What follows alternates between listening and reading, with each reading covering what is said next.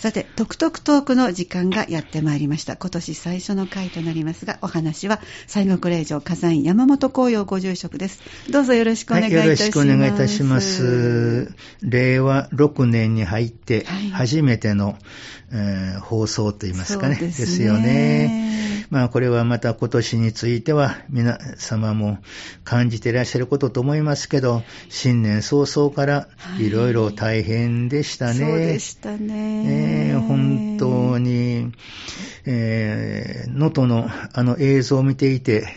えー阪神大震災を思い出してしまいました。本当になぜあの当時神戸の方々がこれだけ苦しまなければならないのか。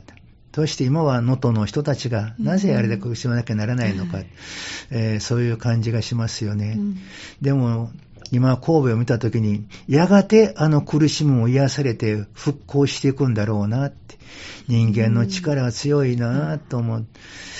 神戸大震災の時は、ちょうど明石海峡大橋が工事中でした。はい。で、その後、あの橋が完成して、今はあの橋をスッと渡って淡路へ抜けられます。あの橋を通るたびに、人間ってすごいなぁこんなとこにこんな橋つけてっていうね。で、そして神戸の街も、まあ確かにそのまだ後遺症残ってるとこありますけれども、今神戸の街は綺麗に復興してしまっている。人間っていうのはすごいなって。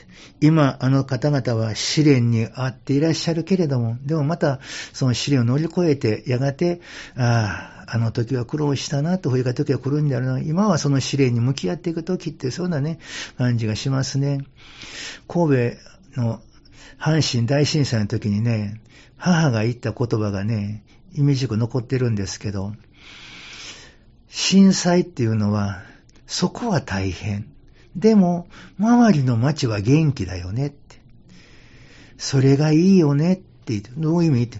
私ね、女学校の頃に、高松出身だったんですけども、香川県の高松市、そこで空襲に遭ったんですって。で、まあ、母自身は、ちょっと離れたところに疎開していたので、高松が空襲されるのをずっと見てたそうです。もう空襲ってね、本当に非人道的ですよって。よく絨毯爆撃と言うけれども、絨毯のようにこうずーっと爆撃していくんじゃないんですよって。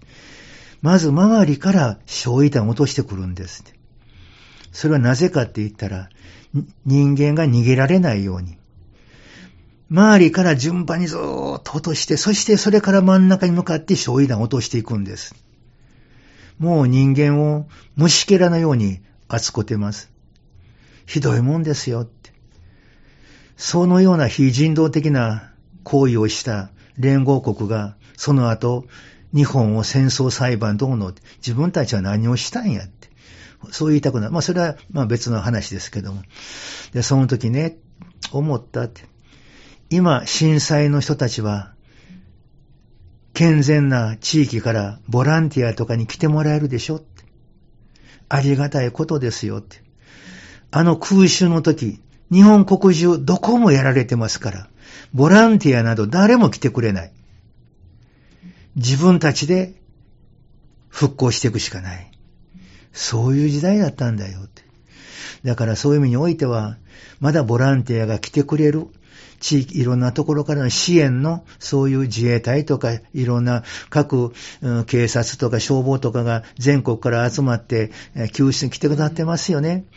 えーそういうことをしてくれること、ありがたい、ありがたいと思わなかったら、本当に罰が当たるねって、そういうような言い方してました。ですからそういう意味において被災された方、今は試練でしょうけども、やはりそういう、えーどうですかね、やはり感謝っていうのはその中においても折りあることにしていくというのは大事じゃないかなと思ったりいたします。そして今回も行方不明者と確認された分入れたら300人以上もっとの、もっともっと人数増えていくでしょうね。えー亡くなった方。その亡くなった方に対してね、思うんですけども、阪神大震災の時も思いました。真理を知っている人と、真理を知らない人と、やはりそこにおいて心の支え、その癒しというものが違ってくるだろうなって、そういうふうに思います。で、こう、そして今日はその意味において、般若心経の最初にね、五音会空という言葉があるんですよ。漢字で菩薩行人五音会空と一切空訳。この五音会空という真理を知ったときに、また心が、思いが変わってくるのではないでしょうか。五音というのは五つの要素を示します。五つの要素というのは、この世の姿を示しているわけですが、まず一つ目が物質です。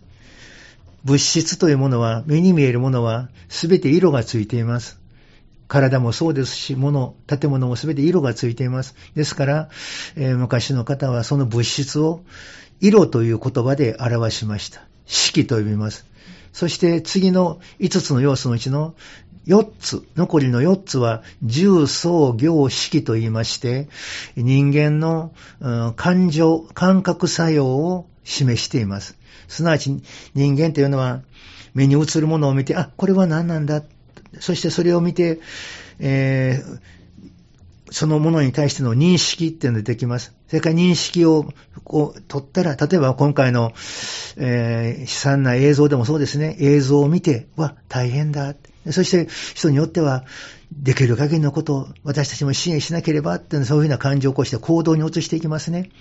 そういう心の作用、これを重創業式と言います。この五音階空なりと悟って、漢自在菩薩、アボロキテーシュバラになれたのだって。般若心経の最初にこの言葉が出てくるということは、この5つの要素を悟ることがいかに重要であるかということで最初に出てきてるんでしょうね。そして五音階空というのは、空というのは、これは目に見えないから空という漢字を当てはめただけであって、虚しいとか、実体がないとか、そういうもんではありません。目に見えないんです。で、この目に見えない命。だから皆様方も、例えば人と話して、その人の顔の表情とか、所作を見て、その人の心が今こんな、あ、怒ってるなとか、喜んでるなとか、そういうようなことを、その表情を見て知ることはできるでしょうが、その人の心そのものを見ることができますか？できないですね。物質過程、そこにはエネルギーが宿っています。物質そのものは見えるけれども、それに宿っているエネルギーは見えないんです。このエネルギーに対して、私が尊敬する偉大なる師もいらっしゃるんですが、その方も逮捕した方だったんですけど、その方と共に、いつもこの放送で引き合いに出しているエベン・アレグザンダーという、そういう、えー、臨死体験をした人の、あの、アメリカの有名な脳神経外科医の本にも書いてあります。エネルギー、それが全てなんだ。大宇宙にはエネルギーが満ち満ちているんだ。重力にしてもそう、全てエネルギーなんだ。そのエネルギーをエネルギーたらしめている存在が神という存在なんだ。ただ日本人は神という言葉を使ったら人格的な神を想像したり、何か神社とか、えー、そこへ行ったら何かそこに人格的な神様がいらっしゃって、あ、ようお前よう来たな、そしてお前にはこれあげようとかそういうような感じの、こう、人格的に捉えるんだけど、神は人格的なものではない。エネルギーそのものなんだって。だから、重層行式、心というものもそのエネルギーでできているんだって。私たちは神のエネルギーを使って生きているんだって。生かしてもらってるんじゃない私この子そう思いました。生かしてもらってると言ったら、で、こう、神のエネルギーを使って生きているんだと言ったら、そのことに感謝しましょうなんて言い方をする方あるかと思いますけど、これを使っていただけ、はしていただいていることがありがたいと思わなくていいんです。今このエネルギーを使って生きている自分が嬉しい。嬉しい。今この命があることが嬉しい。その嬉しいと思っていたら、嬉しいと感じていたら、そこにありがたいと思わなくても、もうそれが感謝なのです。感謝って言ったらありがたく思うこととかそうになってきます。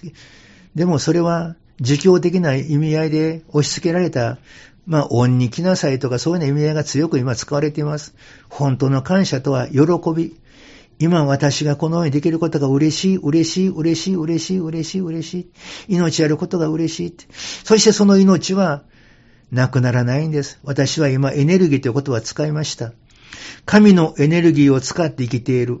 そのエネルギーは人間が亡くなったからといってなくなるものではないのです。エネルギーは永遠に残っている。これは科学的にも証明されていることです。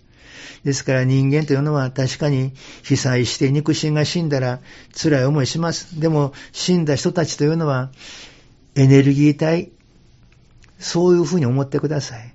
確かに目に見える肉体というものは、ね、朽ち果ててもう交流できなくなります。しかし、その肉体はあくまでも亡骸であって、その魂そのものは生き続けているということを知っていただきたいと思います。五雲海空なんです。そしてその肉体に、この前もテレビで見てたら、瓦礫の中から救出した人でも生き絶えていたので、担架に乗せて運ばれていく、その肉体に対して皆さんが手を合わせておられました。その気持ちはわかりますけど、肉体は仏ではありません。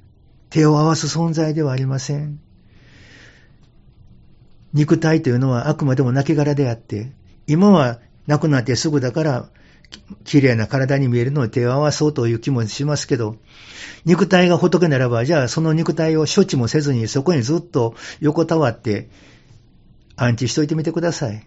時が経てば、皮は、肉体は朽ち果てていき、やがては骸骨になっていきます。その骸骨になっていっている姿まで、あなたは手を合わし続けておられますか？あなたが手を合わしているのは、そのようになっていく肉体に手を合わしているんです。肉体は悪夢でも亡骸。その魂は目に見えない世界、エネルギーの世界で厳然として生きている。このことを確信して持っている方。だから、あの世があるとか死んでも命が残っているのは信じる信じないの問題はないんです。科学的にも自分の意識、肉体が神仏のエネルギーでできているということが分かったら、エネルギーは信じる信じないと関わらず永遠に残っていくんです。この真理を知っている人と知らない人では、心のダメージがだいぶ違うのではないでしょうか。まあ、後半では、それに引き続いて、えー、話するのと、今回の地震で被災した方々を見て、ふと思うこと、それを話してみたいと思います。では、ここで一曲お届けしていきます。では、トクトクトーク後半のお話、西国霊場火山院山本紅葉ご受職お願いいたします。はい。前半で人間の命はエネルギーであるということを言いました。そして、今回被災した方々の中にも小さなお子さんを亡くした方もいらっしゃるでしょう。そのお子さんの命も神仏のエネルギーです。その小さな肉体に囚われてはいけません。確かに亡くなる時には、お母さん、お父さん、怖いよ、とかと言って、息を引き取ったかもしれません。しかし、いつまでもそれをしていると思わないでください。その方々の本体の意識は大人であるということを知っていただきたいと思います。たまたま、まだ今世、両親からいただいた肉体が完全に成長せず、子供の段階で止まっているだけにしか過ぎない。もともとは大人であるということです。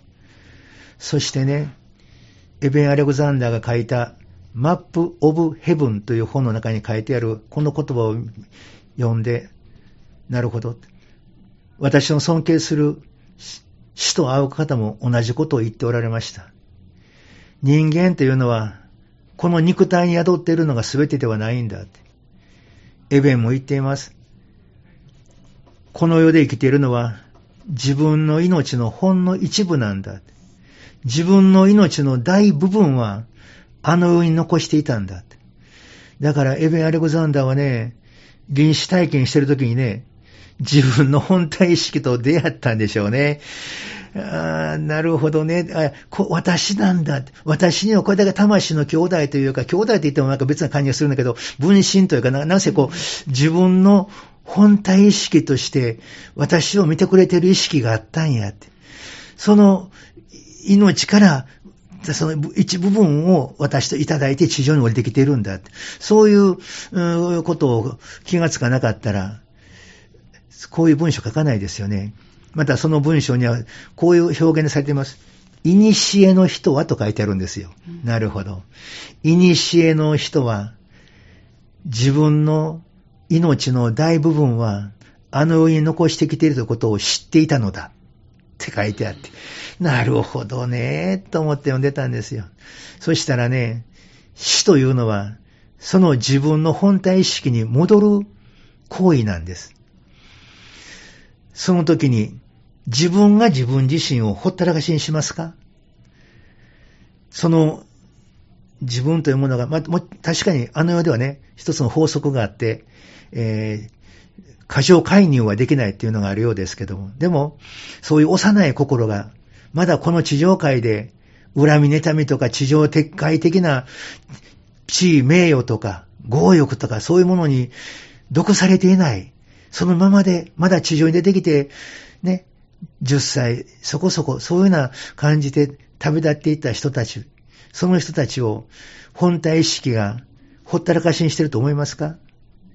そしてまた、子供が死んでかわいそう、かわいそう、かわいそうって嘆いてる方がありますけど、私はその方に、あなたは無神論者ですかって言いたくなる。このような幼き姿となって帰ってきた子供たちを、次元の違う世界にいらっしゃる、仏教的には菩薩とか如来とか、また、キリスト教的には天使とか、そういう女神とか、そういう言われる存在が、シーランでっていうような格好で、ほったらかしにしてると思うのですか？あなたのその嘆き方からすればそう映ります。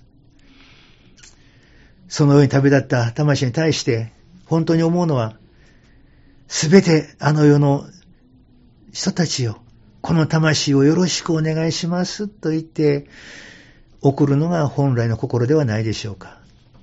そして、あの、人の家庭が流れてましたね。自分は仕事に行って無事だったけど、帰省していた子供たち夫婦やら、妻やら、すべてが亡くなってしまった。これから私は一人で生きていかなきゃならない。苦しみや心の支えになってくれた妻も子供も誰もいなくなってしまった。私一人でって。あの映像を見てた時に思いました。亡くなった人の気持ちに対する最大の供養とは何か。亡くなった人に対してお経をあげてどうのこうのよりも、先に旅立った方というのは、後に残った主人が、後に残った子供が、後に残った妻が、大丈夫だろうか？東北大震災でもの時に言いました。大丈夫だろうか？お釈迦様は言いましたよ。この世は苦界である。この世は小老病死があるとかいろんな物質的無常の世界、無常というのは全てのものが移り変わりゆくという常ならずの無常です。苦しみの世界なんだって。この世から離れたらある意味楽なんだよって。そういうふうにお釈迦さん言っておられましたね。その意味において、来世に旅立った人たちの本当に安心させてあげる供養というのは、後に残っている方を支援していることではないでしょうか。そのご主人が、妻よ、子供よ、大丈夫だよ、心配せずに大丈夫だよというふうに、口からその言葉が出るような状態に持っていってあげること。それが一番の供養ではないでしょうか。それをせずに、ただお経だけあげて供養してる。お坊さん宗教家の私は欺瞞のように思います。本当に亡くなった方の気持ちを思えば、その方々が一番気にしている対象を安らぎの状態に持っていってあげる。それが供養ではないでしょうか。その意味において、多くの方が亡くなったあの地域の方、その中で供養ということを思うんであるならば、被災者支援、それが大事なのではないかなと思ったりいたします。そして宗教家として最後にちょっと言いにくいかなというようなことを言います。これは阪神大震災の時にも痛切に思いました。今回は何百人という大数の人が亡くなってますから、阪神大震災はそんな数字じゃなか何千人という方が亡くなった。1月17日です。お正月から17日後です。その時私思ったんですよ。ちょうど私の肉親が東灘で音信不通になってたから、救出に神戸に入ってたせいもありますけど、それだけではなくて映像等を見ながら、この方々みんなお正月どないしてたんやろうって。神社や仏閣にも出て、どうか今年一年平穏でありますように、どうか私とこの家族が安全でありますようにって、みんな祈ったのではないでしょうか。あの当時何千人という方が亡くなりましたけど、その方々にあの世を帰って、あなた、帰ってる方にもしも話ができたら、正月初詣行きましたかって、私も行きました、私も行きました、私も行きました。みんな言うでしょう。そして、あの悲惨な目に遭ってるんです。はっきり言います。ご利益信仰では人は救われないんです。いつの間にか神仏への信仰と言ったら、ご利益ガイドまで本が出てます。どこどこの神社行ったら、ここはね、縁結びのご利益、ここ行ったらね、とか言って、そういうご利益で人を集めようとしているのが宗教になってしまって、お釈迦様はそんなこと言ってません。もう、目覚めてはいいの、目覚めてもいいのではないでしょうか。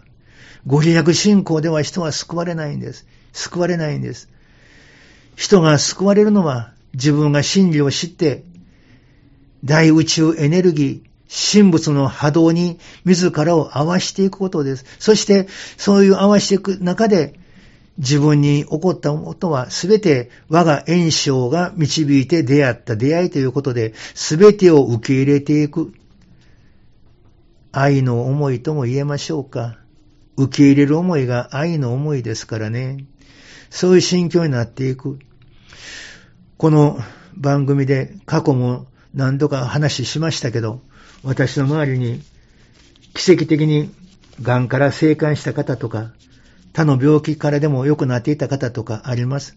確かにきっかけは、私とこのお薬師様にお参りに来て、そこでご祈祷しました。確かにきっかけはご祈祷しました。でも、ご祈祷した後、その方といろいろ話をするんですけど、その話をした中で、私の言葉に従って、自分の心、行いというものを、それに皆さん合わせてくださっているんです。ですからその方が言いました。火座院のお薬師様のおかげでご祈祷していただいたおかげで救われましたって言って。